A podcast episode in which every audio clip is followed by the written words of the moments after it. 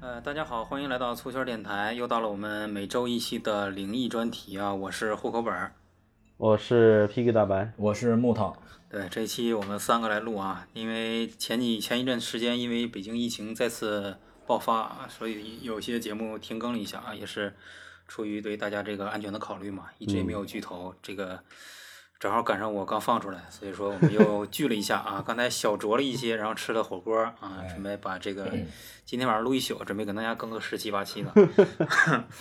嗯，然后还是灵异专题，我觉得今天这个范围挺适合聊灵异的，嗯是吧？我们在一个小屋里，要不咱把灯关了。没没看中啊？嗯 哦，好吧，那还是我先开始呗。那啊嗯对就灵灵异异故专事辑开场啊。对，嗯，讲哪个呢？讲一个我自己亲身经历啊，哎这个之前给龙哥讲过，那个嗯木头没听过。嗯，上大学的时候那个，就是我们上大学也是那种八人一个宿舍，然后大学都是嘛，九点半十点熄灯，但是大家都不睡嘛，平常都是在宿舍里边儿，要不就卧谈，要不就抽点烟唠嗑儿什么的。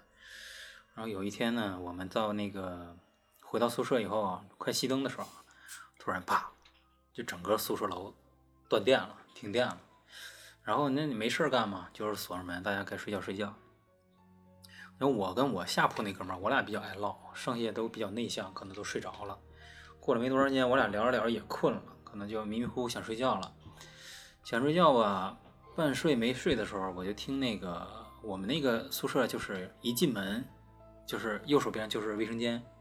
然后右手边的那个呃卫生间门的右边就是那个整个宿舍和就是卫生间的开关，电灯开关。然后我和我下铺那个床就挨着卫生间。嗯啊，就是这么一个布局。然后我躺在上铺没睡着，我就听那个卫生间的那个电开关啊，电灯开关，哒哒哒哒哒哒开始响，就是好像有人去那个开灯，嗯就像就像比如说家里停电了，有人去来回试那个开关，啊嗯嗯上下按上下按来回按，嗯就是哒哒哒哒哒哒一直响。然后我也没敢吱声，因为当时我没睡着啊，明显大家都躺下了，一共就八个人。嗯宿舍门锁着，就特别清晰，因为本身距离就不远，而且我就头冲着卫生间，就感觉是有个人，比如说就你这床旁边有人在你这个门口站那儿摁那个开关，来回摁，来回摁，而且断断续续好几次，一直不停，就哒哒哒哒哒哒，然后过了一段时间就开始哒哒哒哒哒哒，就这么摁，我也不敢说话，嗯然后过一段时间我受不了，我就喊我下铺那哥们儿，我说我上来，他说啊。 我说我说那个，我说你睡着了吗？他说没有。我说你听着什么了？他说我听那个开关一直在响， 我操！当时我鸡皮疙瘩全起来了，你其实还期待着他说他没听听见，对、嗯对，我希望他是没听见，然后他也听见了。后来我 我俩就再也谁也没说话，嗯然后就是一直躺着，就不知道什么时候就睡着了。嗯那会不会是老师啊？老师在维修啊？开关在屋里屋边儿哦，啊，里在屋里。都锁着门呀、嗯，就是这个夜间在呃房内的这种就是呃怎么说就异响哈，嗯，其实还真都挺瘆人挺的。挺吓人，因为他就在你身你边。你你有没有印象？就是咱们在万象那会儿，就是天天那个睡单位的时候，嗯，就是晚上老呃有键盘声，对对对对对对对，对吧？对，就是，而且那就我们都习惯了，到对后来哦对有键盘声，我们就就无所谓，完全无视了。对，因为就是我一开始我认为是我自己的幻听，我也是为什么呢？因为白天一天几十个人在同一个房间里面，然后那个操作这个操作这个这个电脑，键盘，对所所以他那个声音会会会就是可能在脑海里回对荡。啊对对对，我也是一开始我也这一么开始想我，也这么啊，后来有一天我俩交流了一下，对我俩交流了一下， 老感觉有键盘声，对后来确实是这个声音一直都没有没没有停过，对，就没就每是天我晚们上都会睡了多长时间就，因为这个可能听众不太了解啊。我跟 这个胡本儿，我俩，说到这儿鸡皮疙瘩又起 来了，我操！我不，我跟胡本儿，我俩曾经在一个这个游戏公司，对对对，背景就给大家是介绍一下，就是睡，呃，那个睡在公司，睡在每天公都司住在公司对啊，就然无聊后的九九六，对，然后我们都已经不是九九六的那，比那个要夸张了。咱们后来就是每个月休三天嘛，对，基本上因为每嗯还个值班，都还要值班一次。然后我俩就是都打地铺睡在睡地上啊，这个木头也知道，因为当时我嗯对们就是都在虽一然个不是一个公司，但是都在一个园区嘛对。然后这个就是挺挺恐怖的，还对，然而后且那个办公室也不大，啊、嗯，就是好像有人坐在那儿敲键盘，特别像代码啊，就是因为呃，就是一开始的时候，啊尤其是咱们那个团队刚成立的时候，嗯，呃，就经常有人就是通宵不睡的，对对对，啊，比如像最近啊，然后像就有有一些人可能他通宵写文档嗯写都写文档啊，或者是改东西啊什么的，所以那个时候晚上有一有这个键盘声，觉得很正对，常。不不奇啊怪那时候，但是到后来没人了，就我们两就个我们人了俩，还是有这个声音，对嗯，就特别奇怪。对，因为我们公司那面嘛，因为我们正好在你们对面嘛，嗯，我们后边其实是有坟堆的，哦嗯，是吗？你是的那有个坟园堆区是站在坟建在坟堆上是吗？是旁边吧，应该是啊，它周围是有有原来有住户的嘛，啊，是有坟堆的，那这个其实想起来也也很奇怪啊，也就是合理啊，要合理什么 呀？这个好朋友、好朋友、好兄弟啊好朋友们也也开始学习先进技术了吗？开始敲代码了吗？ 这个就太神奇了。嗯然后说到这儿，其实有一个我我有应该跟没没没跟你们讲过，就是啊，那个不是我的事儿，是我那个就是之前咱们录那个感情那期节目的时候，我说的那个大学时候女朋友，嗯她上高中的时候的一个事儿，也是蛮奇怪的，就这也是是宿舍吗？啊，对，她不是宿舍，她是自己在校外租了一个房。嗯高中时期，呃，有住宿的这种学校，封闭式管理这种学校，有些人呢，就是为了不在学校里面长期憋着，他在外面租一个房，啊，然嗯后不住他学校，对他不住学校，他在外面就呃就租了一个房房间，然后那段时间可能也是快高考，精精神压力比较大，然后嗯嗯每天呢呃那会儿应该高中生都有这个习惯，就是要午睡一会儿，嗯，嗯，对然后他就中午回去午睡了，嗯，然后这个一有一天中午是这样子，就是他回去午睡的时候，他把手机嗯关掉了。嗯啊，然后那个手机当时是嗯电池也没电，就是电池没电了，就是自动关机了。嗯，而且他把那个电池就卸，因为那个时候要充电，有很多时候用那种万能充啊，对，得拿要着把那个电池拿下来。嗯，他把电池拿下来之后，就搁那个充电器上充电，然后等于这个手机是完全关机的一个状态。嗯睡着半睡半醒之间，就电话铃儿响了电话铃响，啊、电话铃响了。就他自己是吗？然后他第一时间没有感觉到这个恐怖，是因为他迷糊着呢，嗯，他还没睡醒，对去接那个电话。但是拿电话那一瞬间，他就意识到这个问题不对了，因为电话很轻，那个时候那不是手机啊没电池很对，沉没吗电池啊，但是屏幕是亮的，然后有一、哦然后没有显示号码，但是确实是呼被被呼叫的那个状态，嗯你知道吧？然后他接了，接了接一下对，真的接了这个电话，然后但是接了这个电话之后，就对方对面是一个很沉重的那个喘息的声音，然后带点回音的那种感觉的那种声音，然啊，后他吓得把手机给扔了是吗？啊！这是他经历过的一个他给我讲的一个故事啊、嗯但是就没有没有没有下文，就嗯就这么一个经历啊。哦，你你说这让我想起来一次，但没很很短。我跟我媳妇儿逛超市呢，一个夏天啊，一年夏天。然后我俩逛着逛着，我手机响了，嗯我手机响了以后，我接起来是一个是一段特别长的那个号码，就像乱码似的，就是一个嗯屏没显完。然后我接起来以后，一开始没声音，嗯，但是后来就一个老太太的声音，你知道吗？也不啊是说的哪个地方的方言，我完全听不懂，嗯在那儿哭诉，嗯哦呦给我吓吓懵了。白天啊，下午他跟你哭诉的内容是什听不懂，么啊？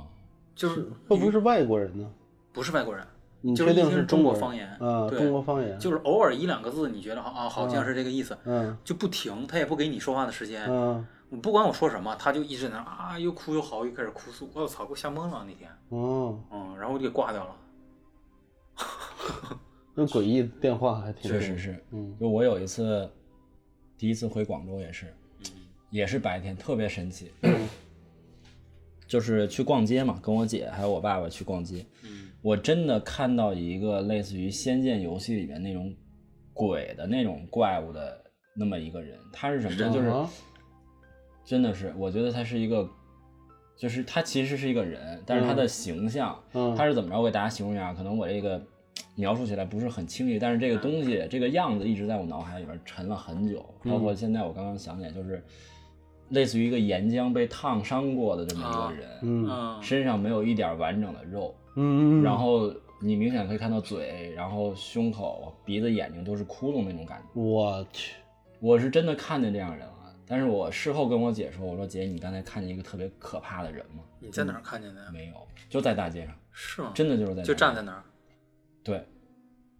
那他有表现出比如说很痛苦的状态，没，有没有，就像正常人一样站在那里，，对就正常人，然后穿衣他服了吗？没有，也是白他天，是上半身全部都是被烫伤的，就是他不是普通的烫伤，他可能就跟那个游戏里啊融面化了融化那种状态似的。是吗？真的，真的，那个是真的吓到我了。那你能确定就是这个这个你姐应该如果跟你走同一条路，我们他其能实应看该到是能看到的，嗯，而且就是相当于是面对面走过来，走走了一个擦肩而过这种感觉。我操，那你就是从他身边经过，呃，不是从他的肉体里穿过，而是就是正常的嗯啊路就是过，路过正常的路 过你够牛。逼的啊但是但是我姐是没有看到的，是吗？哇塞！对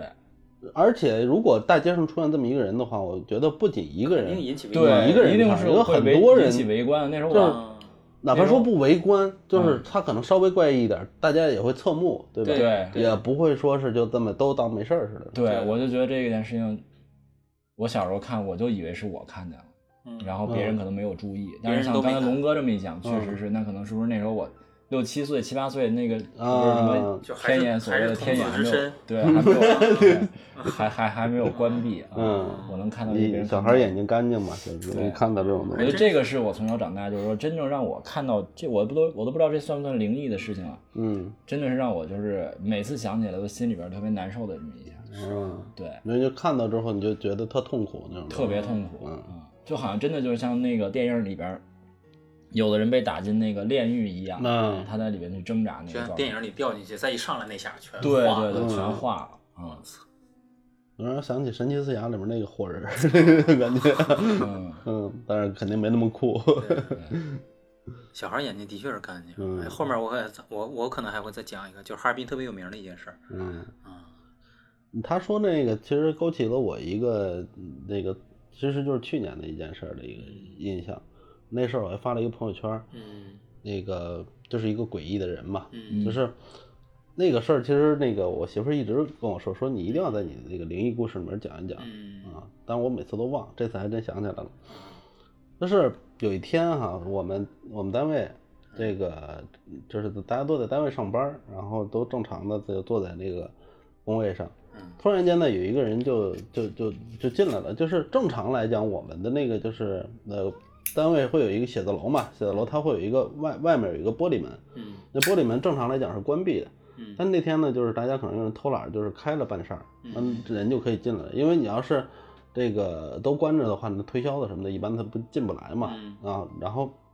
那天就开了半扇儿，大家都在里里边的办公区坐着。嗯然后呢，那个我们是这样一个结构哈，就进大门之后正正面是一个就是 logo 墙嗯啊，进了玻璃门正面 logo 墙，然后右手边是会议室，就是要要走一个小过道，然后到会议室，左手边是我们办公区，办公区和这个这个就是走廊这中间还有一道这个玻璃门，但这玻璃门是不关的，一般来说，所以这个就是那天我们正在上班的时候，突然间有一个女的径直就走进来了。嗯然后这个女的呢是身材比较胖，相对比较胖哈嗯，大概可能就是比如说一米六左右，大概得有个一百七六七十斤这么一这么一个状态，啊就比较胖了，看起来嗯，。一厘米一斤，然后但是这个都无所谓，最关键的是她的衣着和神态就特别奇怪，就她两眼空洞，就两眼一看一看就空洞的不是普通人。对，两眼空洞的看着这个这个前方，他不看任何一个人，但是他进来就跟我们说话，你知道吧？因为所有人都坐在那，大家也不知道他跟谁说话。我们先开始以为是客户来了，你知道吗？然后就大家问他说：“您找谁啊？”然后他就说了我们法人的名字，嗯他说我们法人的名字。然后那个时候呢，我还没太注意他，然后我以为是可能约的约的客人啊，然后但是法人其实不在这边儿。嗯啊正常来讲，法人不在这边儿，能说出这个的，我就觉得那可能一定是跟这边儿这个呃公司高层是有有有认识强的关系系的的，关你系知道的吧？然后他说，就那但是我们单位因为有一些新员工，他是不知道法人的名字的，所以一说这个这个名儿，就有些人就说没这人，嗯然后他以为找同事了嘛，然后然后我说啊有有有，然后然后我我说我说我知道，我说你找他干嘛呀？我说你跟他约好了吗？这个时候我就转头看向他了，因为我工位是在最里面的工位啊，离它是最远的一个地方，就是相当于一个对角，然后离最远的位置。我看上它一个，我看到它的它的这个这个这个是这个样貌是什么样的，就是微胖，然后比较矮的这么一个状态。另外一个就值得注意的是，它整体的头发都是湿的哦，啊，它也是是长发半长发，嗯半长发就是大概就到肩刚到肩膀那那么长的头发，嗯就是它像刚洗过，但是又不是那种刻意擦过，连擦都没擦过，嗯，呃，像就是淋了雨，然后全那个贴贴在在脸脸上、头皮上那种状态的，甚至还感觉在滴水那种感觉的。然后我看见他，我就觉得，哎，这人怎么好奇怪啊？然后他就就是边说话边就朝我这边走过来了，就是这很诡异的一件事儿是，我跟他中间隔了那么多工位，那么多人，而且我们那个空间其实还蛮蛮狭小的，他大概就在两句话五秒钟的时间内就到了我的工位上了。嗯就就走到我这儿了，大家眼睁睁看着他就冲我这儿来走过来了，然后嘴里面嘟囔着说啊，我找你们这个丁敦芳，丁敦芳是你们这个，是你们这个这个这个这法个人呃法人对，待会儿把这个丁敦芳给毙了啊。然后那个呃那个你你们公司不是做什么什么业务什么什么业务，他就他就这么这么就是一直就是自自顾自的在这自言自语边说，然后边朝我这边走过来，然后然后我说您是谁呀、啊就他走到我这儿的时候，然后我说您是谁啊？这个时候他把手里的一叠文件嗯就放到了我的这个桌桌桌子上，嗯你知道吧？然后我就大概扫了一眼，我就觉得很奇怪，是因为这这叠文件上面全部都是红字儿，红字儿，全都是红字儿，我还没注意看，你知道吧？我嗯嗯当时我觉得这样很不礼貌，你知道吧？我就是我说那你你干什么了？您是您是有什么事儿吗？嗯对，您是做什么的？就是你说这么多，你就对对我们公司法人知道叫什么，然后知道我们公司做什么业务嗯的，没又有什么说你用来呢的目的对你来的目的是什么？然后他说哦，我那我是来面试的。我说您是面试的是吧？我说那您请您到会议室去稍坐一下啊，然后一会儿我们这个公司管理来了之后嗯，会给您进行面试。我以为是确实是约好的这么嗯一个人呢，然后就把他劝出去了。然后这个因为我们有有行政嘛，就行政当时还是应该是一个男孩儿吧，然后那个就就就办办办那个强制办那什么的，就把他就请到那个会议室那边去，嗯然后就边走，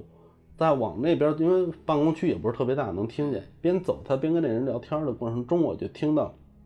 那那个那个女人说了我的名字，哦是吗？当时我都惊了。但你我没跟他说，他他怎么能说我的名字？当时我就惊了，就是我没跟他说呀，我没一个我我就没跟他做自我介绍。嗯啊。然后，但是既然他知道这个公司这个法人的名字，他知道我的名字，也也许就是有别人跟他查过说嗯啊，也许有别人跟他说，我这觉得倒也可能嗯正常，有可能，比如说自己同找理行由，嗯同业推过来的一个人，内推的一个人，对吧？然后说要让让他找谁，嗯那这还好理解。然后那个就那个同事把他带到会议室了，然后是这几几不到一分钟几秒钟之后，大概那个同事就返回来了，就叫我嗯，叫我的名字。我说我说干嘛呀？他说他说他找你。又找我说你怎么又变成找我了呢？我很奇怪，我我我说他怎么说？他说我就我我找谁谁谁，然后就把我的名字说了。嗯我说这好奇怪，那那我就去吧哈。嗯，然后大家还处于就所有人现在还处于都没缓过神儿来呢，懵逼状态，嗯都懵逼呢。然后这怎么什么情况啊？然后我就去了，去了就是我我的意思，那你既然找我，那我就就跟你聊两句呗。嗯然后我就说，我说您好，那个您是面试还是您找我？那您是谁推过来的呢？他还是把之前就是往过走的时候，我们企业法人叫什么名字，啊然后我们的公司是什么，然后做什么业务这些内容又重复了一遍。我说那个您稍等，您先不用说这些，我想问您一下，您是怎么知道我的名字的？嗯然后这个时候他还是没有理我，他就把他手里面那一叠文件又又给你拿出来给我了。嗯这个时候我才看到，就看的第一眼，我浑身鸡皮疙瘩都起来了。嗯，你知道是什么吗？什么呀？是个人简历，但是用红字写他所有的包括照片儿都是红字儿，都是红色的，啊我，全部都是红嗯色的。我有点鸡皮疙瘩。然后关键是上面还有抹的那种痕迹，嗯啊，就是可墨梅应该是干蹭嗯颜料是墨梅干蹭的，但是就很恶心，就整个这个嗯红色给我的视觉冲击力，当时我第一下我就感觉就鸡皮疙瘩，就是它不是害怕，是来自一种厌恶感。嗯嗯，然后然后我就我我就就是他他拿过来之后，我就直接推到一边去。我说这个我先我先不看，我先问您一个问题，嗯就是您怎么知道我的名字的？嗯，他说你桌子上有名片呀、啊就是他刚才他径直走到我那儿，他第一时间他就看到我名片了，嗯嗯嗯看到我名片上的名字了。嗯，而且我不是也是有一有一个 title 的嘛，所以说他认为我是公司管理层，嗯然后就就找就就就这么找我。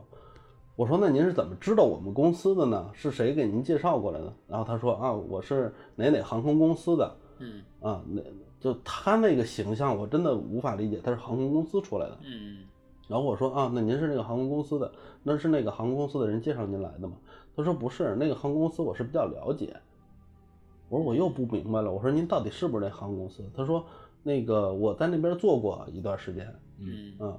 我说那您您您是这个航空公司跟我们公司某个人认识吗？嗯，他说没有。我说那你怎么找到我们公司？我说我通过企查查查的。啊嗯我说我这个时候我已经完全确定他到底怎么个来路了。这种人可能就是拿着简历，然后就是以面到试的处名义哎进来，，到处到处每可能比如这写字楼所有企业他全查一遍嗯啊，然后就是跟他相关的他想投的那种企业他全查一遍，嗯然后做一些做一些基础的功课，然后过来面试，可能是这样子。都我虽然没见过这样的人，但我只能这么理解。嗯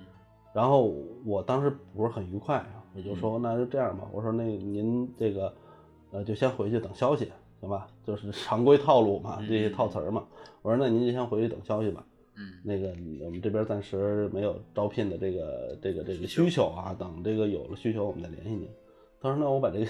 简历给你留下。我说嗯没事儿，您把简历拿走吧，我不用不用 不用不用留下了，因为那简历看着实在太瘆人了。嗯然后这样把他请走了。然后回去我就跟那个同事们又复述了一遍，尤其是那个简历的事儿，嗯就结果导致我就当天真的，呃就把他送走之后，我坐在我的那个座位上，我真的就是越回想越诡异，觉得 然后空调有点 凉，对，我就真的开始慢慢就是有有点这个，就觉得瘆得慌那种感觉了、嗯啊，就是这么一个诡异的一个人，这么一个角色，当时还马上就发了一个很长的一个朋友圈儿，但他这个形象很奇怪呀、啊。然后特别神奇的一件事儿是，嗯就是我们这一个楼里面嗯是有一些我们学这个就是认识比较比较、啊兄弟嗯比较公司熟悉的那些公司的，然后结果他这马上在下一刻就去到另另外的，我就我们熟悉的那家公司去面试，啊嗯然后也是同样的套路， 啊，我操，那为什么要湿着头发去啊？不知道啊，就可能这个人，我觉得应该是精神上有点有点问那题应该就是精神，嗯，嗯应该是的，因为正常人我很难想象你用红字儿，红对呀嗯红字儿我都能理解，你红照片儿都是红色的，全部用红的来打印一个简历。这嗯的确不太理 解。我唯一理解就可能就是色 盲，，啊行吧，这个倒不算鬼故事，但是这是 一个怪人，怪人很怪的。怪异的人。嗯，凯哥呢？凯哥不刚才说要讲一个比较那那那个我放到后面讲啊，嗯就是我再讲一个，我正好前几天隔离之前不是见了我那朋友去吗？啊，之前我给你讲过他的那些鬼故事，我又跟他确认了一下啊，嗯的确是我又听他又再给我复述了一遍，然后在这分享给大家，就是他租房子那个事儿，嗯就是很早十几年以前了，那时候我们都住在昌平，住过一段时间，呃，那时候比较便宜嘛。然后他比我们去昌平都比较早，他比我大几岁。然后他那时候自己是也是在昌平跟人合租了一个两居室，然后也是比较矮，是二楼吧应该是，但是他那个房子就是老楼嘛，楼和楼之间的距离比较近，然后前楼就经常挡光，它又是低层，所以经常这屋里就是非常黑的，采不到光，采光不好。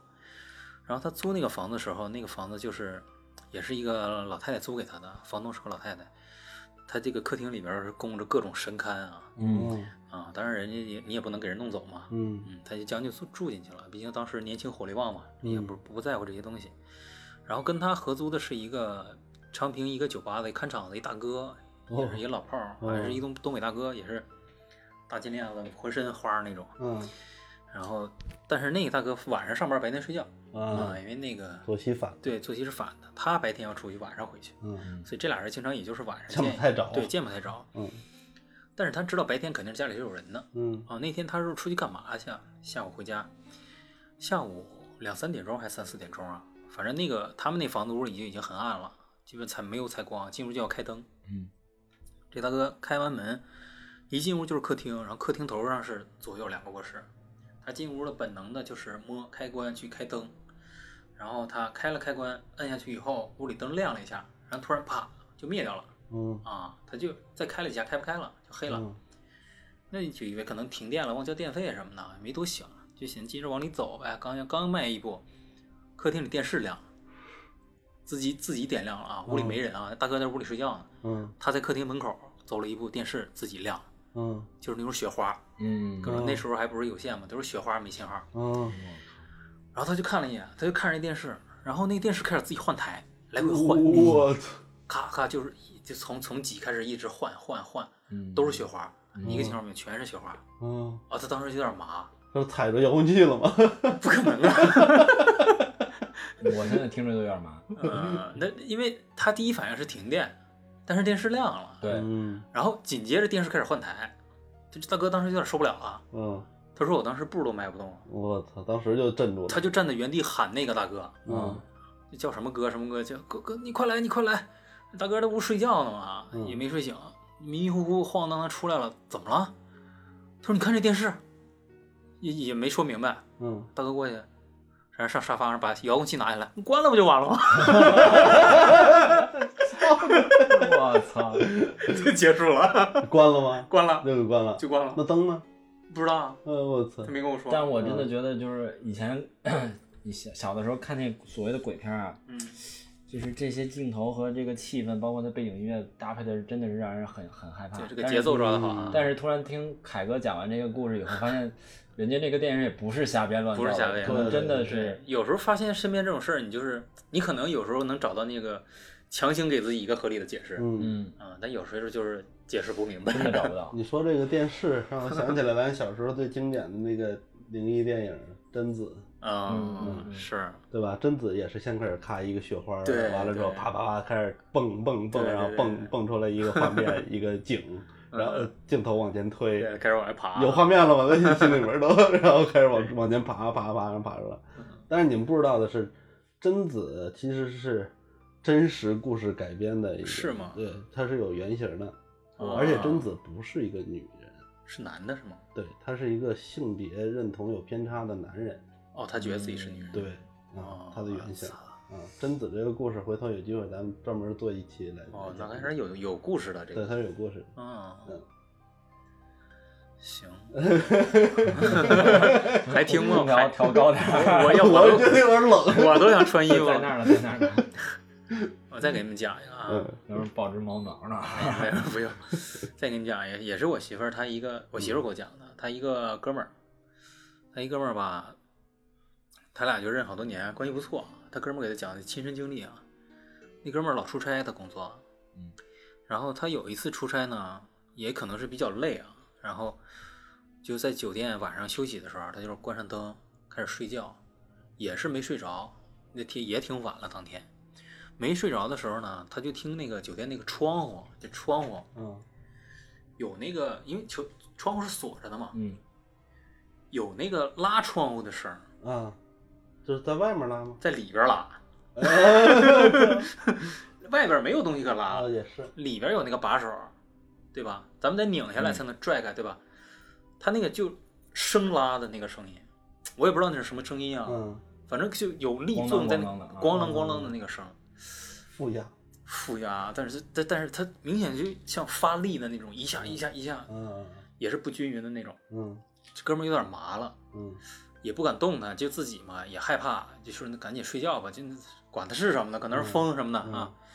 睡就强行让自己闭着眼，然后没睡着，一翻身的时候、嗯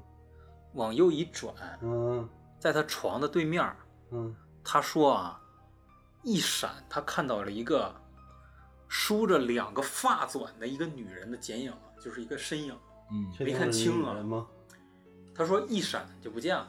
啊，嗯可能一眨眼功夫没了啊，嗯就是一个剪影，因为屋里也关着灯嘛，看不太清，那屋也就是月光什么的。嗯哇，当时就是一激灵，嗯但是再一看没有了嗯啊，然后 还是强忍着接着睡，嗯强忍着接着睡。他说又在他快睡着那一瞬间，嗯他觉得啊，嗯有人在他耳边吹，嗯，吹了一下，我操，哥们儿当时就炸毛了。哦，不行了，就完全睡不着了。啊 吹了一下，就特别明显，就能能感觉到这个耳廓上有那个嗯气息，气息，而且是不是喘气儿那种微弱的，是那种故意吹气，吹了一下，故意吹了一下，就是有人跟你闹着玩儿，在你耳边吹了一下，嗯就是很明显，还有声音，呼这么一声，嗯我操，哥们儿当时就疯了，嗯，我就完全疯了，直接就坐起来了，把灯开开，就那么坐了一宿嗯啊，什么事儿都没有，啊第二天赶紧撤了，所以这种真的是太可怕了，太可怕了而且是尤其是晚上，在一个狭小的空间里 面，，对，嗯，自己一个人的时候，就是对对会有这种，就是感觉是就是逗你玩儿一下，但是对真的挺吓人的，挺吓人的。嗯。尤其你又在外地，就自己，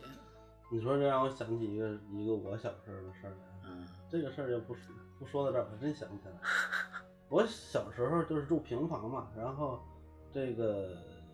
嗯，这个平房还真的是发发生好几回这个这这个奇奇怪怪的事儿，包括我之前讲过的这个，嗯我我我我妈那个看见我姥爷进来的那个事儿，嗯 嗯，然后那个事儿这个事儿其实倒是不大，但是是一个确实记忆深刻的一个经历。嗯就有一天是也是晚上了，然后那个时候我还小，大概也就是二三年级的样子。嗯然后我们家呢是一张大床，然后还有一个是我的小的折叠床。嗯啊、然后因为有我妹妹嘛，然后大床是我妹、我爸、我妈他们三个人睡，嗯，中间有一个屏风，嗯，自己弄的，然后这个自己就隔做的一个下屏风隔一下，然后我呢是在那个这个小床上睡，一一般的时候，然后嗯白天的时候呢，小床收起来，然后就当一个厅儿使，其实就是一间屏风。嗯然后那天呢，正好家里来几个亲戚，然后老家来几个亲戚，然后家里面做了很多菜，然后大人们呢就在那个厅儿那儿吃饭。嗯啊，然后酒过三巡，菜过五味了，基本上就我也下桌了，就不吃吃饱了。那小孩儿没事儿呢，就爱在床上折腾着玩儿。是吧嗯那个时候我我还是挺好玩儿哈，天天在那儿练那个鲤鱼打挺儿，在床上练鲤鱼打挺儿，床板子都拍拍碎好几个。 然后累了，累了之后就就就躺在床上，躺的是就是脸贴在这个床板上，然后就这么侧躺着嘛，就先歇一会儿气，然后一会儿再接着练。结果突然间，我就听见床下面传出了一个男人打呼噜 的声音。我他妈一下我就跳起来了，床下边儿对，床下面儿就肯定是床下面儿就没有任何，因为是这样啊，这个这个平房它跟谁都不挨着，它是个独嗯，立也不是的楼房，还不是上下对楼，对，就对一间，就这一间，然后家里也没养猫，也没有任何其他的动物嗯啊，也许有耗子，但耗子应该不会打呼噜吧。然后就是，而且他就是一个男人，而这个男人肯定岁数不小，至少五十岁以上的那种那种这那种一听嗯就是对成年能人说出来肯定是嗯，嗯，那就特别清晰的那种那种声音。嗯然后我也不敢再听了，马上就跳下来，然后就叫我们家人。嗯，然后我我妈说：“你干嘛？你疯了？”我说：“底下有人打呼噜。” 她说：“别瞎说，去一边玩去吧。” 没人搭理我，因为家里面人太多了，也也嗯就觉得小孩太瞎闹，啊就根本就没当回事儿。但是当时我真的真真切切听到了这个事儿。嗯啊，真的是可怕。嗯嗯嗯嗯。嗯 然后还有一个就是你刚才说的那个，就是拉窗户的那个，让我想起来一个。哎，你们记不记得小时候经常有那种那种街头小报啊？嗯小报上写着很多，比如说什么，呃，这个透视眼镜儿啊玩麻将的啊透啊视有眼镜儿，什么什么迷幻药水儿，嗯什么这乱七八糟这些什么电鱼、炸鱼什么的这些技术，嗯然后一个小方块儿，然后上面写，然后写联联系联系电话什么之类的。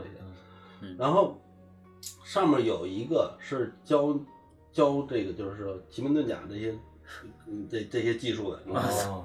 然后就是什么呀，就是吓唬人的一些招数。嗯那一一它上面写的可能就是用来讨债或者复仇用的这种。啊，折磨别人其中有一个经常出现的一个关键词就是半夜鬼敲门，是吗？对，然后我我印象比较深啊，他可能写的不一样，反正就是这意思，就是李涛文。嗯然后嗯那个时候我一直很好奇，但是他这上面是没不教你东西的，他只是有联系方式。嗯然后后来我机缘巧合，我在某个情况下，我我忘了是在哪本书上我看到了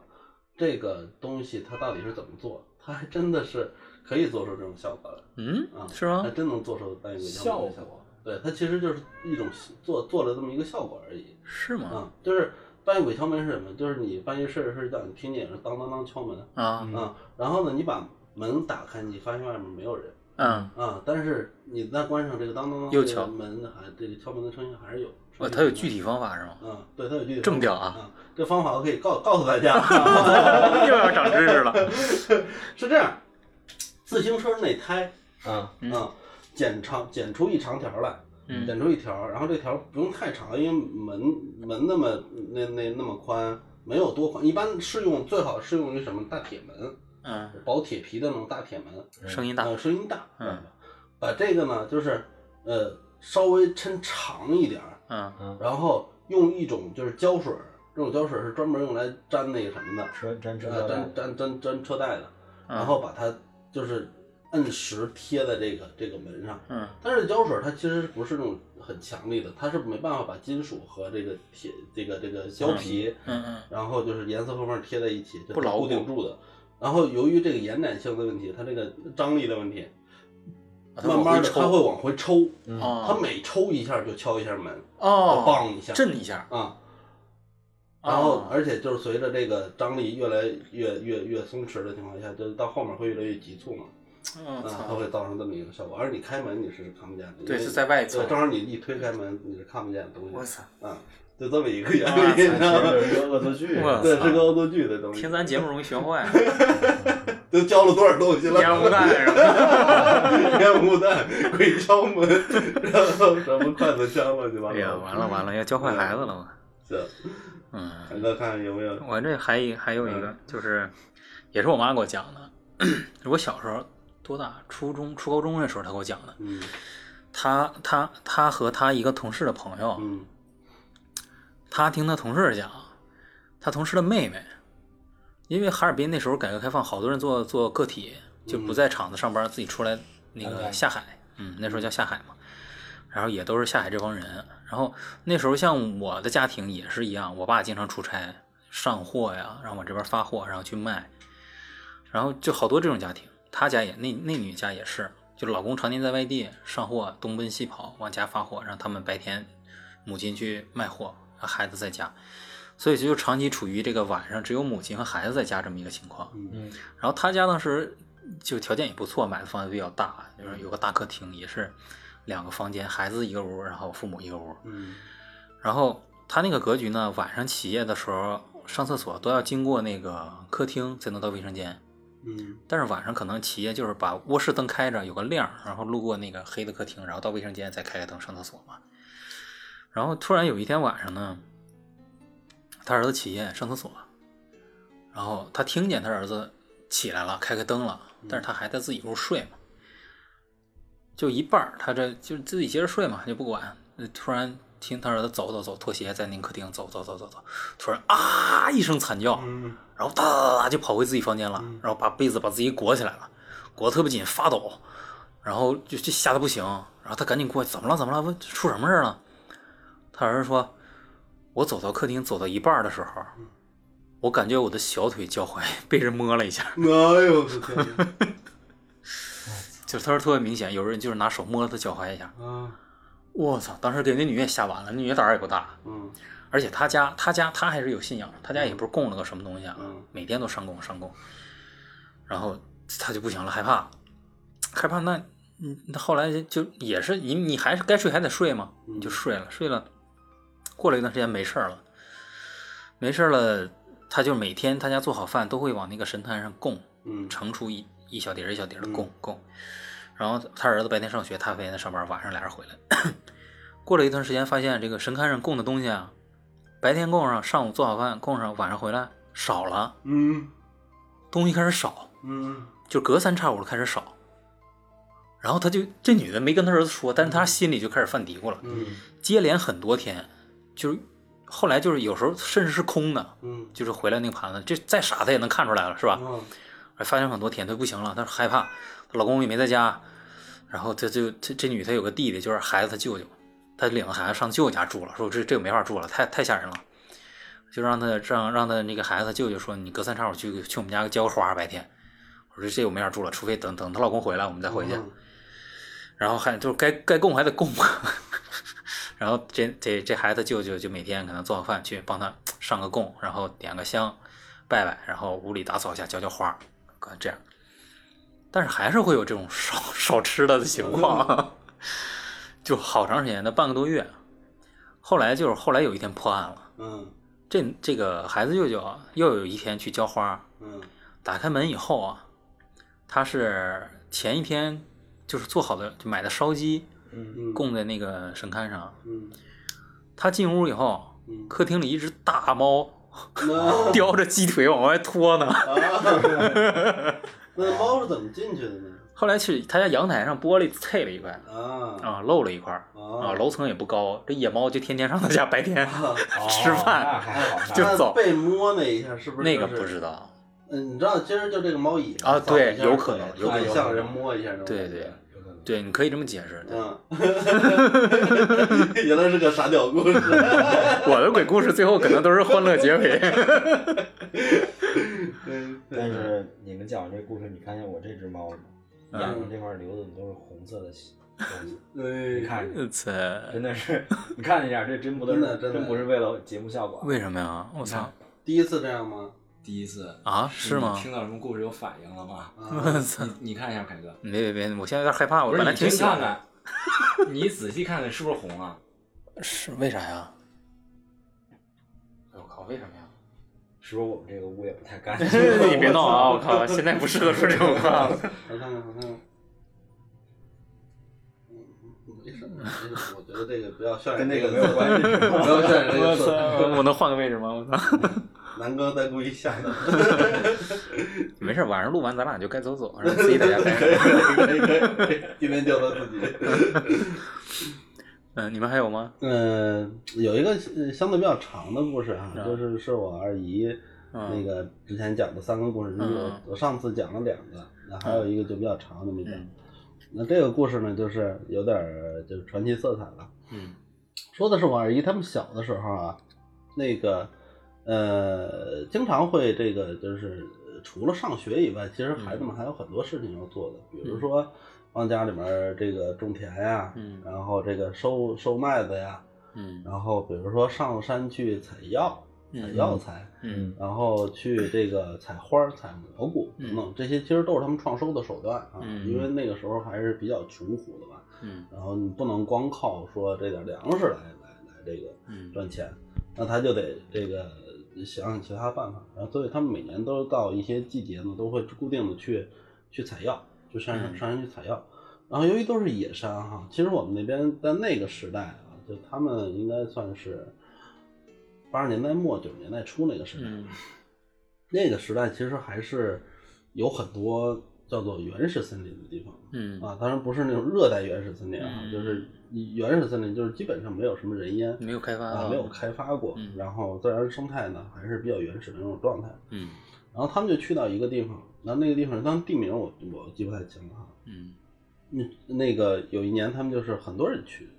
嗯然后就是有一个大人，剩下全是小孩儿。嗯那那个时候他们交通工具是靠马，是骑马嗯啊，或者有有家是骑驴，嗯骑骡子都有，但是基本上都是同类的这这种的交通工具。然后一一批上面可能骑两个小孩儿这样，嗯然后大大家都会骑马，都会骑，然后呃马马凳啊什么这些东西。然后第一年就是他们去，这个是一个嗯老爷子带着他们去的吧，算是。然后大家一块儿到了一个地方，就是开始准备要去，就是嗯呃前面可能是一个山坡，那这个山坡可能看起来比较不错，而且老人有经验，老人说这这一片儿不错，就是如果采采药的话还是比较多的，大家就去那儿采吧。然后准备就把这个马密一下，知道什么叫把密马密一下吗？不懂就是说这个马就拴在这儿了。啊，哦然后呢，这个马自己在这儿可以吃点草啊什么的，然后恢复一下体力，然后就要扎一些拴马桩啊，嗯，都怕马都是跑了。嗯都是自己扎嘛，自己扎大概就是一米左右那么一个双马桩，然后扎在地上，然后把把那个缰绳缰拴绳上拴在上面。然后他们所停就要扎的这个地方呢，其实有很多这个小碎石块儿，然后嗯马的这个一个小破庙，其实是就其实你打眼看您看不出来它是一个破庙了，但是在那个呃老人老人说嘛，就是说这个这个是是一个山神庙嗯啊，所以说你们要拜一拜。然后大家就在这儿拜了一下，拜了一下之后，就都去这个哦，对，在这个就是刚到这个位置的时候，那个有一个女孩儿，她在下马的时候啊，那个刚要下马，然后有一她发现她的那个马凳上面有一条小蛇哦，啊，这小蛇就是这个蛇是盘着的，盘着马凳上马凳其实很，要不说小蛇，马凳其实没有多大面积，对，它是整整的盘在这个马凳上哦，啊，然后大家也不敢动，不敢轻举妄动。然后老人说说你不要这个惊吓到这个蛇嗯啊，然后这个他把孩子抱下来说那个那个那个蛇呃，我跟这个这这边去，咱们跟这个土地公公求一下嗯啊，因为这不正好是小庙嘛，跟土地土地公公公求一下，说这把他个请走。哎，把他请走，因为嗯老人都认为这些都是仙儿嘛。对那然后我说了几句，然后说那没事儿了，你们就该去密码密码，该该去上山这个采药去采药。嗯，这是第一年第一年的事儿哈，这第一年其实就发生了一个小事小事件。嗯，第二年是有一天，也大概也是同一个季节吧，也都是到采药的季节，我二姨和其中的一个女孩儿，就是只有他们两个人，然后骑了一匹马。嗯然后去到这还是到这地方，就是等于是闲来无事了，两个人就准备到这个地方去，也也采点药啊什么的，嗯贴补家用嘛，就是。然后也是先到这个小山神庙这儿，然后把马密一下，然后这给这山神庙那磕一下头，然后这个拜一拜，说一说说这个祝我们这次多采点药啊什么的，然后就说点这个这种事儿。然后他们俩就上山了，就上山开始这个采药。但是他们走到半山腰的时候呢，因为人少，这次只有他们两个人。嗯，走到半山腰的时候，一个是发现了，好像这一片儿的山坡已经被人踩过了，所嗯以说就是有翻动的痕迹，有这种嗯采摘的痕迹，有很多草药都没了，呃没有那么特别大颗的，然后很很很集中的这种草药嗯。那他们就这个决定这个准备要放弃了。啊，正好就是再往前走两步呢，是一一片更荒的原始森林，就很深的林子了。啊，就还没有探索过的地方。对，然后两个女孩呢，我二姨还好，那个女孩呢就有心生退意了，啊，嗯，就说哎这边也不好，对，真正迷雾还没开。对， 咱就不往里走了，啊，咱们咱们去别的地方看看。然后这个时候他们他们说那那就那就回头吧，回头咱们去另外一个山坡上去看一看。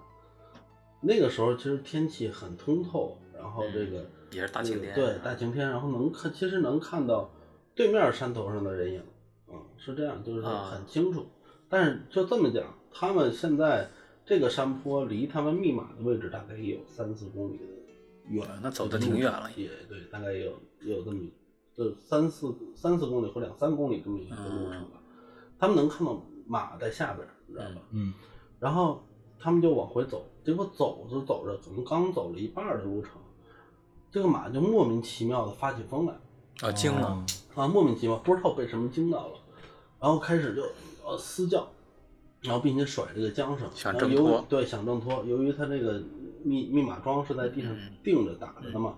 所以说这个它也费了半天劲也没也没挣脱。然后嗯过了一会儿又开始这个疯狂这种撕叫，然后就是嗯跳。那最后还是把这个密码桩给挣脱挣开了那两姐妹看到这个事儿之后就很着急啊，然后就赶紧追马说去说赶紧啊往往往下追。但是人的速度哪有一个对一啊匹精的马的速度快？嗯嗯那两人再往下追，呃，追了两步之后，然后他们就商量说不能这么追，为什么呢？因为如果两个人都往下追的话，都跑到下边的话，失去视野了，啊必须有一个人要瞭望，呀，一在个上面指方向指。挥指方向，说嗯这马往哪儿跑，然后下面一个人跑，然后嗯就去去找这个马， 我操，那俩人分开俩了。人要分开。我操，然后我二姨就在上面瞭望，然后那个女孩下去追这个马，因为马可是大牲口啊。是啊这个在农村如果丢了一匹马，那就简直死了半条命似的。这个对啊，嗯，所以一定不能丢。那么他们那个女孩就往下追，我我二姨在上面给她指挥说啊，往左跑了，往右跑了。但是你要知道，这个山区的这个这个地形是很复杂的。，对，这个马沿着这个算山路吧，其实都不算山路，可能就是山间就的几这乎种没有路。这种谷谷地嗯啊，山间的这种这这种就是低低低处的这个地嗯，要跑，顺着跑，跑，然后绕着一个山山环这么一一转，它就到山背面去了，看不见了。所以就瞭望的人也看不见了。但是他只能指大大致的方向，就是这个时候他他和这个女孩之间可能就大几百米、上千米的距离，嗯两个人只能通过大声的这种呼喊来、嗯，互相的这个这个什么，这个这个交流，知道吧？那下面的女孩几乎等于盲狙了。对对对，只能听上面的那个指挥，大致的指挥，向左啊右这样的，可能就往前面去了什么的，就可能是这样的声音啊。然后这个女孩儿就一直在往前追，然后这个我二姨呢，一看这种情况，因为她又不能动地儿，她又不能这个这个这个这个这个，就是很好的指挥了。这个时候，因为也逐渐的看不见马了嘛，然后她就急着急，刚才刚才说了嘛，这是大牲口。嗯对，要丢了的话，那可真的是大事。所以他就我还是一个特别可爱的一个人啊。他当时你知道做一什么事儿？他说那个。哎呀，这个山上的哪个神仙呀，行行好啊，然后一定要保佑我们把这个马追回来呀。他把这个话都说出来，都不是心里默念，嗯，但是就是因为周围也没有人，他也不怕尴尬嘛，就真真的把这个话说出来。结果嗯有人说行，山上 没有没有，那是是哪个神仙啊，行行好啊，那个你把这个这个这个马给我们找回来啊，我这个我回去我给你们烧我给你们烧烧香啊，我给你们上供啊什么的，就说这话，我给你们上好好多好多钱的供，就说说这样的话。许愿了。啊，许愿，然后，然后这个女孩儿呢，随着这个马往跑也绕过山环了，等于我二姨就连看不马见带了人都看不见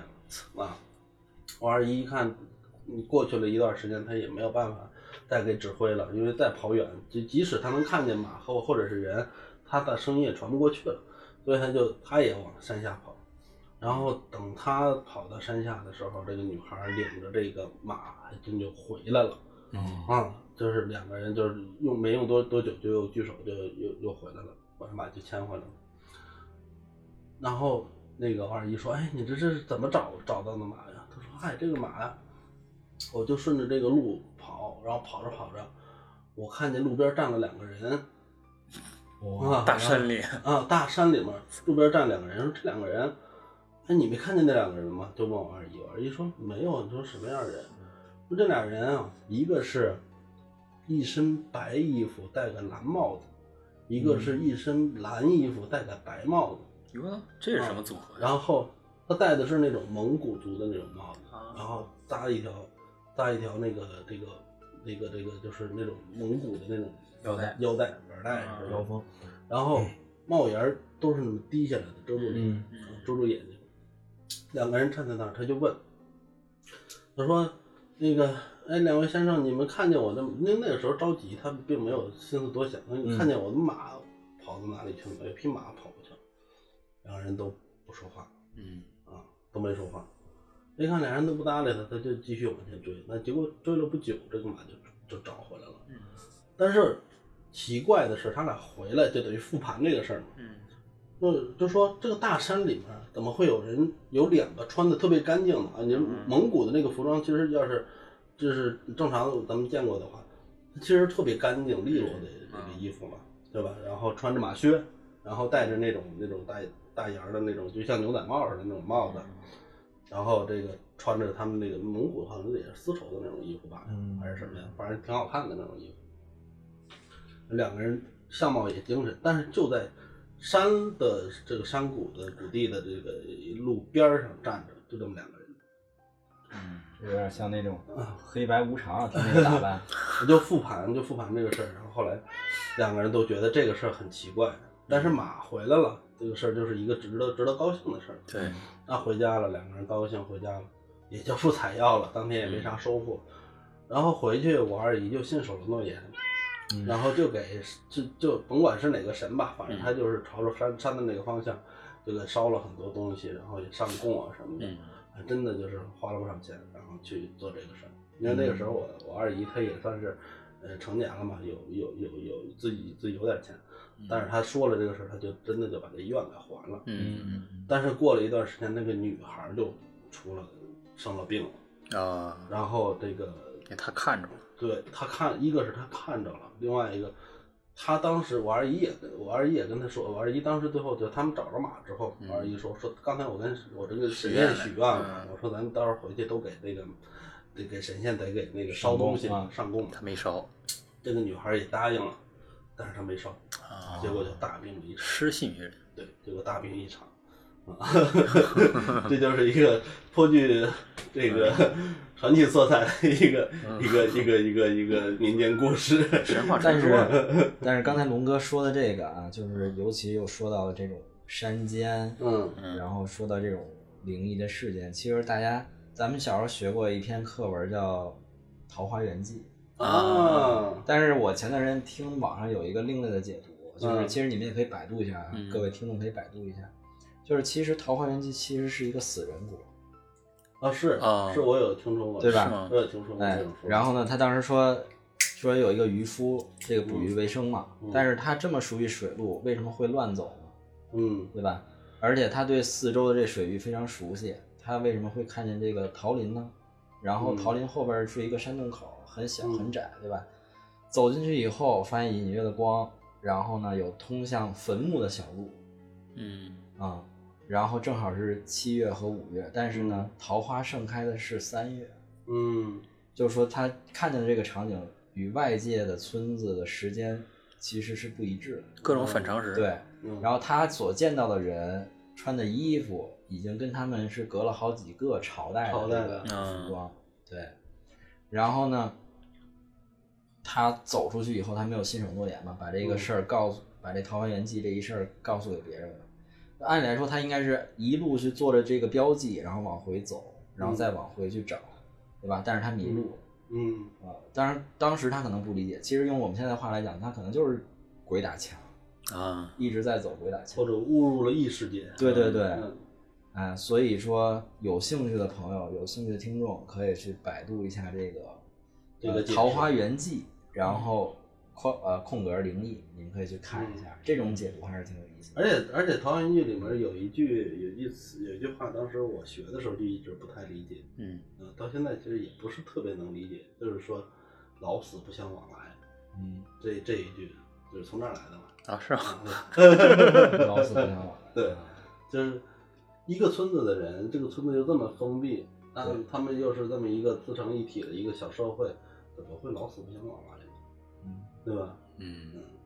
那只能说明他们已经死了。嗯，嗯有可能对，其实刚才说的鬼打墙，我我记得我小时候我姥姥给我讲过一个事情，她跟她妹妹有一天晚上回家，也是外白天应该是外出去干农活，回家路片路过一片那个墓地，然后两个小孩呢就是走走夜路，但是又很害怕。当时他们就是对这条路其实很熟悉的，但是怎么走嗯都走不出去。嗯，我姥姥当时后来才知道说这就是鬼打墙。嗯嗯啊，然后当时呢，因为我姥姥是一个胆子比较大的一个人，然后她也听过就农村老人讲过一些故事，嗯她就说当时她潜意识听到有人招呼她来，哎，这儿有好吃的，你们吃完了再走。嗯哦，但实际上我姥姥说，我听老人说，如果你走到这种地方，有人劝你吃东西的时候，你千万不要吃，因为你吃完了以后，其实吃的就是黄土，啊其实是被撑死的。哦，啊，我有一种是有占这种说法，迷人眼的一个一个嗯，呃，障眼法，还是挺可怕的。嗯，行，我这儿我这儿还有最后一个，嗯时间差不多了啊，嗯，做个结尾。嗯，是一个，我这不最近给大家讲鬼故事嘛，然后发动家里人去给我搜集素材。啊嗯这个这个素材来自于我二大娘 啊，我远在东北的二大娘给我讲的，是呃在我出生之前那个事儿。那时候他们还年轻嘛，上一辈人还年轻，是我二大娘的一个同事给她讲的，就是她她同事领着自己家孩子去哈尔滨的那个松花江玩儿，嗯，然后那时候松花江水还比较高，不像现在都一一一旱就见底儿了。嗯然后江上有那个渡呃小船嘛，那江并不是特别宽，但是我们生活的地方就是哈尔滨先有的是道外嘛，然后慢慢慢慢到里，这样各个区都是江南，松花江的江南，然后江北都有一个景点嘛，叫太阳岛，就是那时候去玩的话，都会坐船到江北去太阳岛玩一下，也就相当于一个小公园儿，嗯嗯，然后都会有这种来回渡人的这种船， 然后那个那个女的就领着她孩子，领着儿子去那个江边儿说，呃玩一玩，坐坐船什么的。本来都说好了，就是买完票了，开始排队上船。排着排呢，快上了，马上就排到他们了。然后他儿子说：“我我不想坐了。”然后那时候大家条件本身就没多少钱嘛，这啊票都买完了。你说那为什么咱都说好了，干嘛不坐呀？哎马上就排到咱们了。因为旅游季夏天人很多，就是你都是排大长队，然后一趟一趟给你送，对，好不容易排到，嗯花花钱买这，孩子就不上，就怎么说都不行。后来他妈都急了，就是不行，你今天非要给我上，我钱都花了，就退不了票，嗯你说不上就不上了，你还死活就不上。嗯就是后来就是连打带骂，这孩子就不上，啊，嗯给这女的气得够呛。后来就是硬拉着要我上船，嗯然后这孩子说我要我要我要拉屎，啊，嗯那拉吧，那这不能拉人船上啊，嗯是吧？人也不干，拉吧。这找了旁边，因为那时候还有杂草，那江边嗯那种杂草，蹲草丛里，你孩子开始拉，蹲那儿吧，这孩子也不拉。嗯妈说这你就不找拉个屎借吗口？嗯啊，对他找个理由，你不是不拉吗，你不是拉屎吗？那孩子说其实我不想拉屎。他说嗯那你干嘛非得说我要拉屎啊？这他在这蹲着的时候，那船都开了。嗯啊，船已经开了，就反正就是一顿折腾，给这女的气得够呛，啊说你干嘛就是说，那孩子说我就是不想坐那船，嗯就后来就就是平静下来以后，啊他就他说你你告诉你告诉我为什么？你不是咱你不是说想坐船吗？咱俩才说买船票上船。他说说我刚才看那船上啊，那些人全没有头，都没有头。嗯哦那孩子吓得说我不敢上那船。那可不，打死我都不能上。啊对，怪不得这孩子这么健康。对呀、要是正常家长三拽两拽，肯定就然后上啊上去了故事没完，嗯那个船开到江中心，翻了。哦，船顶上得有两百多人吧我。因为这个，我后来做了文章，大家可以回去百度一下。嗯，八五年哈尔滨沉船事件，哦，那是夏天几月份啊？那个船是当时准乘是多少人？当天那条船上超载了百分之六十，我的两百多人就活了六十多个，我天，剩下全死了。这是真事儿。哦，这个嗯真是八八幺八松花江沉船事件，我对刚刚百度了一嗯下，一百七十一个人。对鸡皮疙瘩下不去了哇。 这这个这个确实压得好，这个压得嗯压得好。对，这是他那女的亲身经历。嗯就是说他要后来就是他他们在岸边看着那船沉呢。嗯，后来他回家路上跟他儿子说说幸亏没上船，对，嗯，这女的后怕的不行。嗯。所以说，有很多时候我们生活中要顺势而为啊。对你就不是要当你强感迫觉孩子，嗯感感觉这个事儿不好不对劲儿、不好的时候，你千万不能硬来，对，嗯，往往会出事儿，因为他儿子救了他一命。真的是。嗯嗯所以这个小孩儿的这个这个眼睛 和真是，就他真的是解释不清楚的一个而事情。且说实在的，这种事儿如果是在古代，可能可能有更多人会警觉，对会但信现代的现代人就没没有这个这个这对个意识，对尤其是建国以后是嗯吧？ 对，更不 能成精。，对，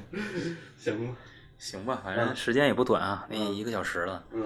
啊，我这边也该掏都掏干净 了，行吧，这咱们又得回去各自收集了，还在搜集素材，为了大啊主要家。是我们家那猫为什么听完故事眼睛是 哎，一会儿我们收拾收拾就走 了，早点睡对。对对对对，真得走 了。不是真的，这个我应该拍个照片儿，到时候咱们节目完以后把这啊配图把配图放上对去真的嗯是真的是这样。嗯，行吧，那咱今天就到这儿今啊天。到这儿嗯啊，感谢大家的收听啊！如果喜欢我们的节目，可以多支持，留言、点赞、什么订阅、转发啊嗯啊，帮对对对帮我们多拉拉。尤尤其啊是刚才我们在节目当中说到两个事情啊，一个是八五年这个松花江的对对沉船对事件，啊这是真一个事儿是刚才这个陋室铭的灵异版本的解读，嗯桃花源记呃，《桃花源记》嗯哎，对大家可以有兴趣去看一下。对对，对，嗯嗯嗯，好行的，那就到这儿。嗯我是户口本儿，我是 P K 大白，我是木头，那我们下期再见。拜拜，拜拜再见